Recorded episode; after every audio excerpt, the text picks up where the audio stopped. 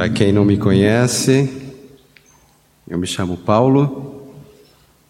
Tenho esse português diferente porque é do Brasil.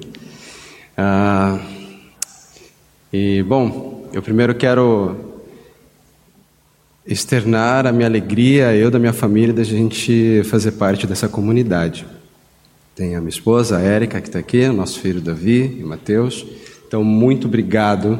Conhecemos a Meeting Point através do André, então, e a gente está muito feliz nessa casa. Nos sentimos como família. E ainda mais feliz porque o Jonatas correu esse risco de me convidar, o Mota também. Mas agradeço porque eu fico feliz de, de, de partilhar com vocês um pouco daquilo que, que eu tenho aprendido na, na caminhada da vida cristã. E, pois, foi para mim dado o tema Boca Fecho Eclair. Interessante. Não sei se aqui existe esse ditado que em boca fechada não entra mosca, ou em boca fechada não apanha mosca ou mosquito, sabe? Mas o ditado ele fala no sentido de que é melhor é, ficar em silêncio e não falar. Mas é, não creio que foi a intenção daquilo que vamos ler e do ensino de Jesus aqui.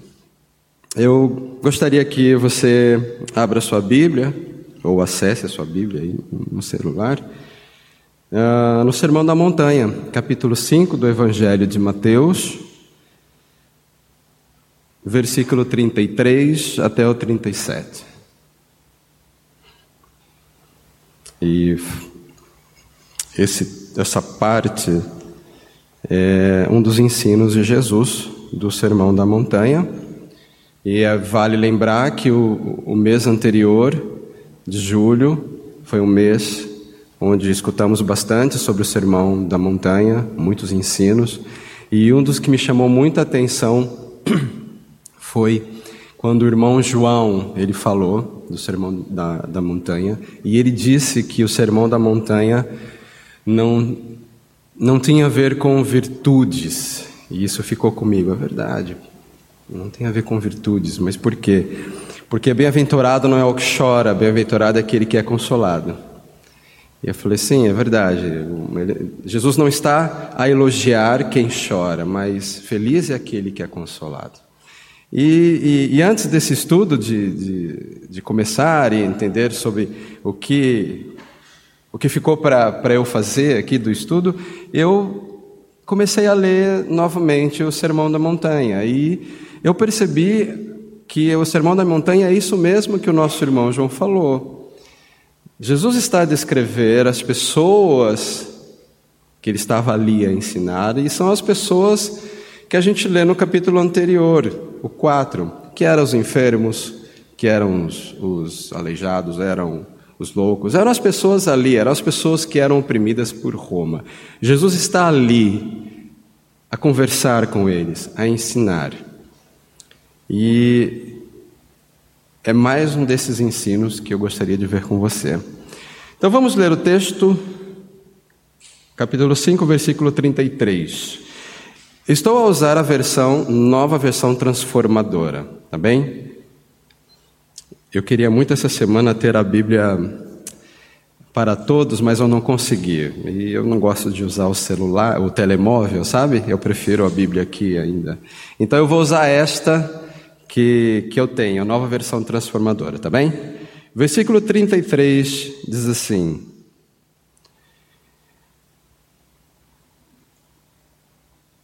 Vocês também ouviram o que foi dito a seus antepassados não quebre seus juramentos, cumpra os juramentos que fizer ao Senhor. Eu, porém, lhes digo que não façam juramento algum. Não digam, juro pelo céu, pois o céu é o trono de Deus. Também não digam, juro pela terra, pois a terra é onde ele descansa os pés. E não digam, juro por Jerusalém, pois Jerusalém é a cidade do grande rei. Nem sequer digam, juro pela minha cabeça, pois vocês não podem tornar branco ou preto um fio de cabelo sequer. Quando disserem sim, seja de facto sim. Quando disserem não, seja de facto não. Qualquer coisa além disso vem do maligno. Jesus está ali a conversar com essas pessoas que eu disse, os enfermos, pessoas ali que eram oprimidas por aquele governo. E esse é mais um ensino. Mas antes disso, Jesus está a falar sobre a lei, como a lei geral, ou a lei moral, que era de Moisés. Então, se você ler um pouco antes, vai ver que Jesus fala sobre o homicídio, Jesus fala sobre o adultério e Jesus fala sobre o divórcio. Então, o que está a tratar aqui é sobre a lei. E lembrem-se que perguntaram uma vez para Jesus se ele veio abolir a lei, recordam? E que Jesus disse que ele não veio abolir, mas ele veio cumpri-la. Ou seja, a lei de Deus vale. E Jesus aqui mostra então a, a real interpretação dessa lei. Mas antes de chegar nesse ponto, eu só quero. É, é um parênteses, é um, algo curioso que, que eu gostaria de, de partilhar com você. Sobre as bem-aventuranças, sobre esse sermão. Porque eu estava a pensar, por que Jesus quis ensinar aqui? E por que é tão importante esses ensinos?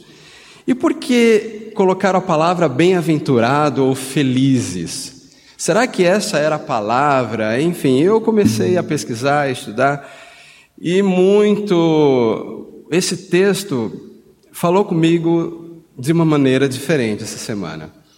Porque a palavra feliz, a palavra bem-aventurado ou a palavra abençoado, ela vem de uma palavrinha hebraica e eu não sei se eu vou falar bem, mas é a palavra ashrei.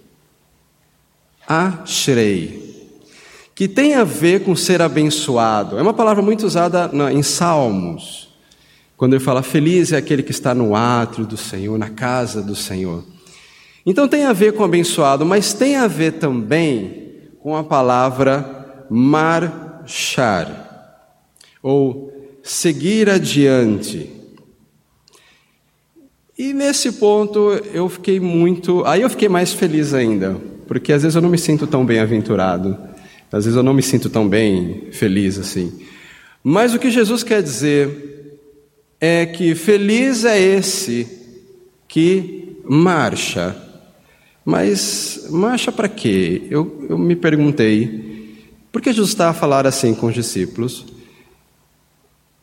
O discípulo que é feliz, ele marcha em direção ao reino de Deus. Antes disso, Jesus estava a falar do reino, que o reino chegou. Então, essa palavrinha bem-aventurado, ela pode ser muito bem, talvez melhor traduzida, não sei, como aquele que marcha. Então, ashrei, aquele que chora. Ashrei, aquele que é oprimido porque esse o direito dele é o reino de Deus. Ou seja, a gente está em constante movimento para frente, a marchar, a seguir adiante. Então, a palavra feliz não tem a ver com virtude, como o nosso irmão João disse, mas a palavra bem-aventurado, e traduzindo como como bem-aventurado é marchem, porque a situação que vocês vivem aqui hoje é pequena comparada ao reino. Então, ashrei os pobres de espírito, felizes, abençoados, sigam adiante, marchem. E é esse, essa ideia que ficou para mim do Sermão da Montanha, e aí fez a diferença do que Jesus então ali está a ensinar. Porque as pessoas que estavam com Jesus talvez eram as mais improváveis que fossem as mais felizes. Haja vista que passavam por tudo o que passavam, eram os miseráveis, eram que estavam oprimidos por, pelo, pelo governo de Roma, enfim. Mas por que eles eram felizes? Porque eles marcham, porque eles não ficam ali. parados. Por, por N motivos, não sei, mas é aquele que marcha porque olha o reino. O reino que já tinha sido inaugurado com Jesus, mas o reino de Deus, é o reino e a sua plenitude que virá. Então, esse é o bem-aventurado. Esse é o que segue adiante, que marcha. Dito isso, Jesus segue ainda a falar com essas pessoas e diz que eles então são a influência daquele momento. Lembra que depois de falar sobre a bem-aventurança, Jesus então diz: Vocês são sal e a luz. Recordam disso? Então, ele não só descreve quem é o bem-aventurado, ele não só descreve quem são essas pessoas, mas ele diz que, olha, vocês são a influência, vocês precisam ser sal e luz. E se você uh, pensar na história, Roma era essa luz, não? Naquela época aquela que, que, que, que traria a salvação para aquela comunidade, luz para aquela comunidade. Jesus então está falando: olha, não, vocês são luz. Vocês devem ser luz. Vocês, os felizes, os que marcham, vocês então devem ser influência. Mais adiante, então, Jesus começa e traz a lei agora para essa conversa, ali na montanha. Agora por quê? Porque ali também tinha os fariseus, tinha os escribas, tinham aí os, os que conheciam bem a lei, os que conheciam bem o ensino da lei, não de Jesus. Então, quando Jesus começa a falar da lei, fica claro que os fariseus, sempre numa tentativa de tornar a lei favorável a eles, não às pessoas, não a, a todos que estavam ali, mas somente a eles, eles tentavam ali interpretar de uma maneira que fosse mais flexível para ele. Mas Jesus deixa claro que ele não veio abolir, mas ele veio cumpri-la. E foi isso que ele fez. E em cada ponto que você vai ler, do capítulo 5, ah, do 17 ao 48, quando ele fala da lei, Jesus sempre traz é, essa antítese de, de uh, ouviram o que foi dito, mas eu digo. Então ele não, ele não, ele não esquece a lei. Ele olha, foi dito isso, mas eu, porém, é como não é uma nova interpretação, mas é a interpretação verdadeira. Então ele em nenhum momento aboliu a lei e ele reafirmou a autoridade das escrituras do Antigo Testamento e apresentou essa nova interpretação. E após dizer sobre o divórcio, ele entra então no juramento e foi o que nós lemos aqui.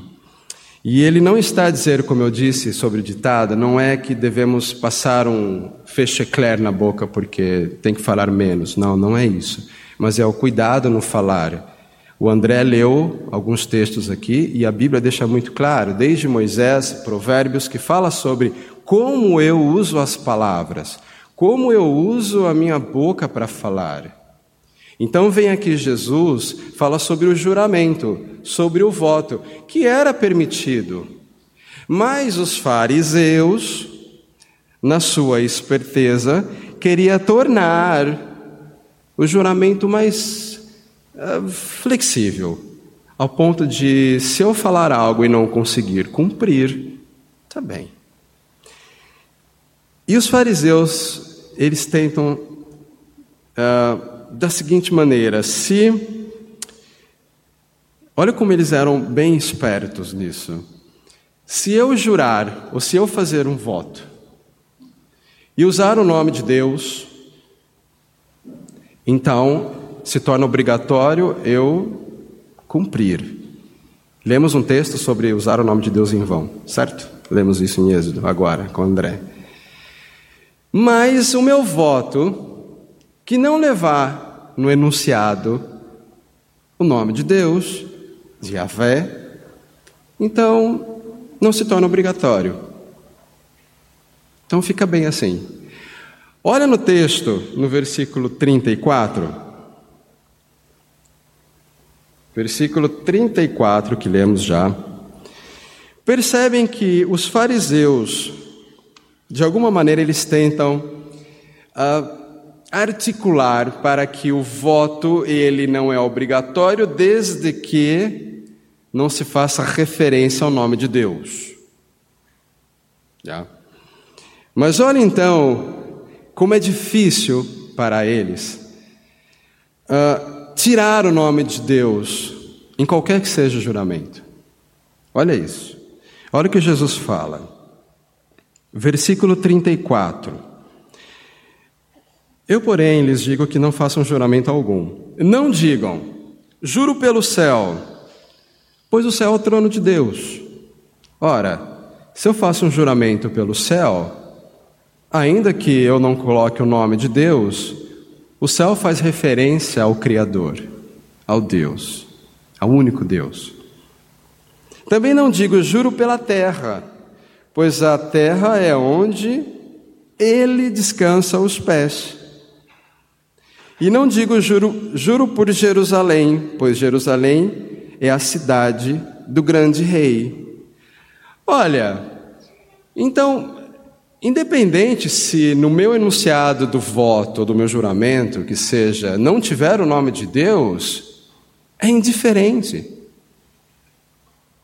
O que Jesus quer dizer aqui? É irrelevante eu colocar no meu voto o nome ou não de Deus para validar o meu juramento. Olha, juro por Deus. Se eu coloco isso ou não, não é a questão. A questão é que todo voto e promessa é obrigatório. Pela minha palavra, pela palavra do seguidor, pela palavra do discípulo de Jesus. O que Jesus quer ensinar aqui nesse sermão da montanha, é, específico disso do juramento, é que é obrigatório. Fariseu que interpretava a lei, independente se você falar sobre o céu ou não, se você fala sobre o céu e não coloca o nome de Deus, é indiferente, porque o céu, quem fez o céu Deus, o Criador. E eu não sei se vocês vão lembrar, mas no, no, Evangelho de Mateus, ali no capítulo 28, Jesus ele fala desses que interpretavam a lei assim: Olha, não jure pela, pelo altar, mas. E Jesus fala assim: Ai, vós que são cegos. Se você jurar pelo céu, tudo bem, mas se você jurar por Deus, não. Jesus ele fala: "Ai, vós cegos", falando exatamente desses que interpretavam a lei, pensando que poderia tirar o nome de Deus do seu juramento. Mas eu vou além. Não só usar ou não o nome de Deus no juramento, olha o que Jesus fala no início do versículo 34. Eu, porém, lhes digo que não façam juramento. Jesus, então, aqui está a dizer: é desnecessário fazer um juramento. Por quê? Porque a palavra do discípulo basta um sim ou não. O sim que seja sim e o não basta o não. Ou seja, Jesus quer dizer aqui, não precisa dizer, eu juro por Deus, André. Eu juro por Deus que eu vou fazer isso. Não. Tiago, lemos Tiago, Tiago vai falar sobre isso. Que a palavra do cristão deve ser sim ou não. Então Jesus ainda ele vai além e diz: olha, é desnecessário o voto, é desnecessário o juramento, porque a vossa palavra tem que sim, sim ou não. E basta. Não precisa de mais. Se você diz sim, então é sim. Se você diz não, é não. É irrelevante que tenha ou não o nome de Deus no juramento. Porque a questão é a palavra proferida. A questão é a minha palavra. E eu coloco um parênteses aqui que eu lembrei de vários momentos que eu tenho passado aqui em Portugal e que me chama muita atenção essa questão da palavra, do que é, do sim e do não. E confesso que no início a, a mim incomodava um pouco, porque sabe como o brasileiro é, brasileiro tem aquele jeitinho, sabe o jeitinho? De, ah, eu posso conduzir assim, eu posso virar aqui. E eu gostei muito disso aqui. Porque eu não sei, não sei vocês, vocês podem dizer mais que eu, mas eu percebi isso, que sim é sim, não é não. E é muito bom.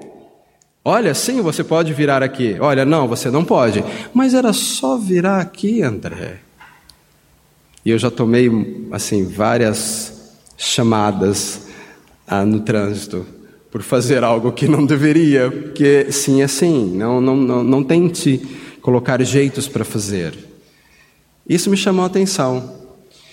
Porque vejam, irmãos, Jesus quer dizer aqui que tudo tem a ver com a nossa palavra.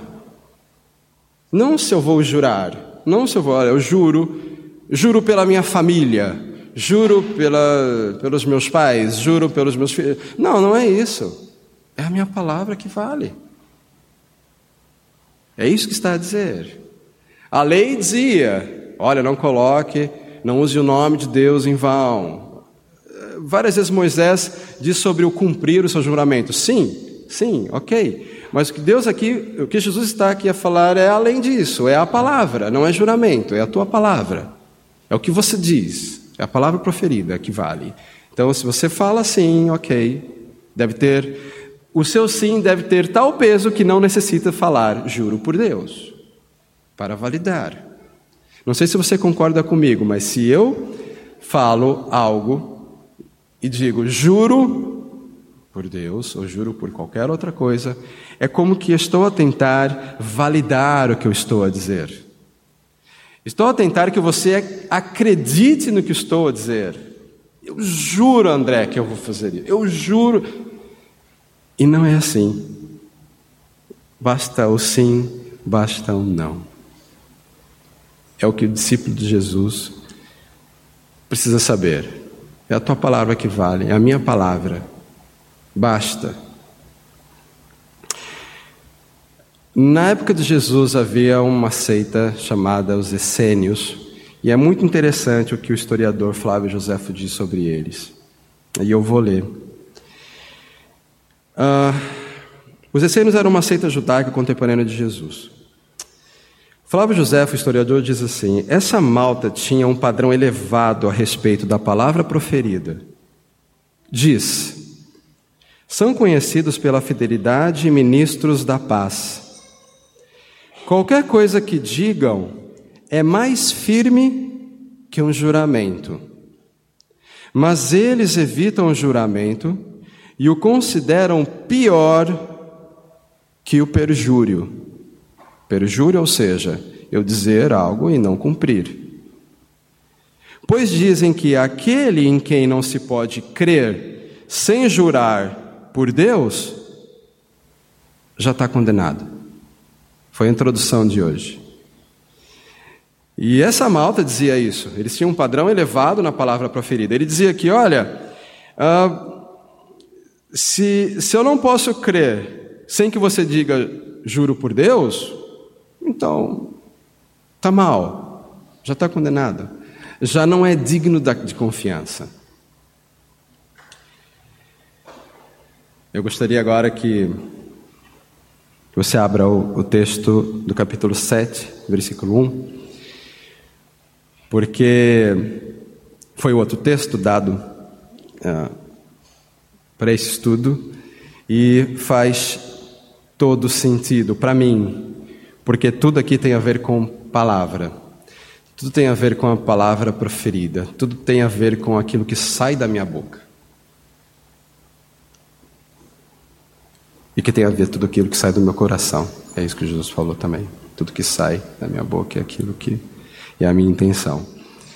Mas Mateus 7:1, que também faz parte do Sermão da Montanha, diz assim: Não julgueis, para que não sejais julgados. Ponto. É isso. Não julgueis, para que não sejais julgados. Olha, até esse momento aqui, falando sobre juramento, falando sobre voto, falando sobre a, a, minha palavra que tem que ser sim ou não. Agora Jesus vem aqui e fala sobre o julgar, fazer julgamento. O problema é que nós corremos sérios riscos se eu quero legitimar um julgamento porque digo que estou a falar a verdade. É muito perigoso eu dizer, bom, eu estou a fazer esse julgamento porque estou a dizer a verdade. Afinal, Jesus disse: Olha, que a minha palavra seja sim, seja não. Então, isso é um grande risco.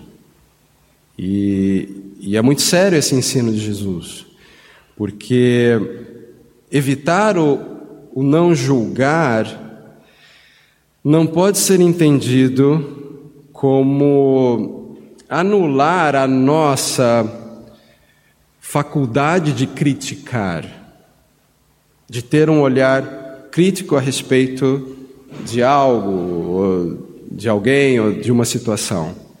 Não.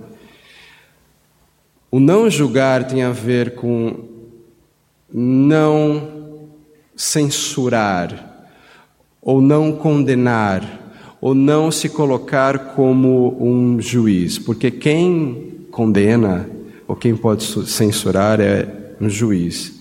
Agora, podemos exercer essa faculdade de criticar? Sim. Somos feitos à imagem e semelhança de Deus. E Ele nos deu esse poder de discernir, de, de fazer um discernimento de valores, do que é certo do que é errado. Mas o que Jesus aqui nos ensina é: tenham cuidado com julgar, tenham cuidado em, primeiro, condenar, não, não discernir a situação, mas condenar algo, condenar alguém. Mais uma vez se trata da palavra que sai da minha boca, da palavra proferida. Eu já vou para o final e o que eu quero deixar aqui a, a pensar com, com vocês é exatamente essas duas, esses dois ensinos que, que a mim me ficou muito claro que primeiro é eu não preciso usar de de palavras bonitas como olha eu juro pela para minha família pela minha família que eu vou fazer isso eu juro por Deus que eu vou fazer isso mas eu preciso uh, ter palavra eu preciso que o outro creia no que eu estou a dizer porque a minha palavra é honesta porque a minha palavra é verdadeira porque a minha palavra, como discípulo de Jesus, é sim ou é não. Não precisa outros meios para validar a minha palavra. E em segundo, é exatamente sobre o julgar.